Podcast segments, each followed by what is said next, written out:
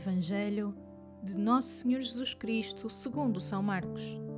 Naquele tempo, reuniu-se à volta de Jesus um grupo de fariseus e alguns escribas que tinham vindo de Jerusalém.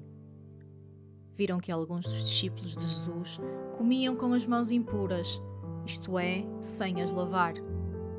Na verdade, os fariseus e os judeus em geral não comem sem ter lavado cuidadosamente as mãos, conforme a tradição dos antigos. Ao voltarem da praça pública, não comem sem antes terem lavado. E seguem muitos outros costumes, a que se prenderam por tradição, como lavar os copos, os jarros e as vasilhas de cobre.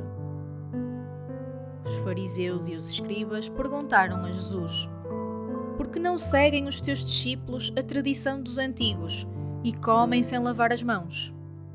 Jesus respondeu-lhes: Bem profetizou Isaías a respeito de vós, hipócritas, como está escrito: Este povo honra-me com os lábios, mas o seu coração está longe de mim.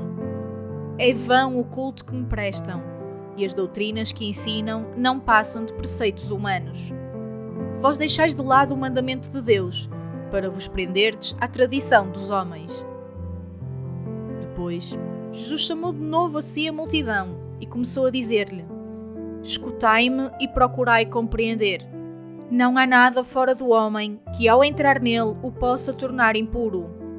O que sai do homem é que o torna impuro, porque do interior do homem é que saem as más intenções, imoralidades, roubos, assassínios, adultérios, cobiças, injustiças, fraudes, devassidão, inveja, difamação, orgulho insensatez.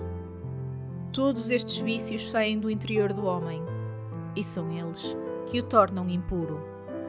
Palavra da Salvação.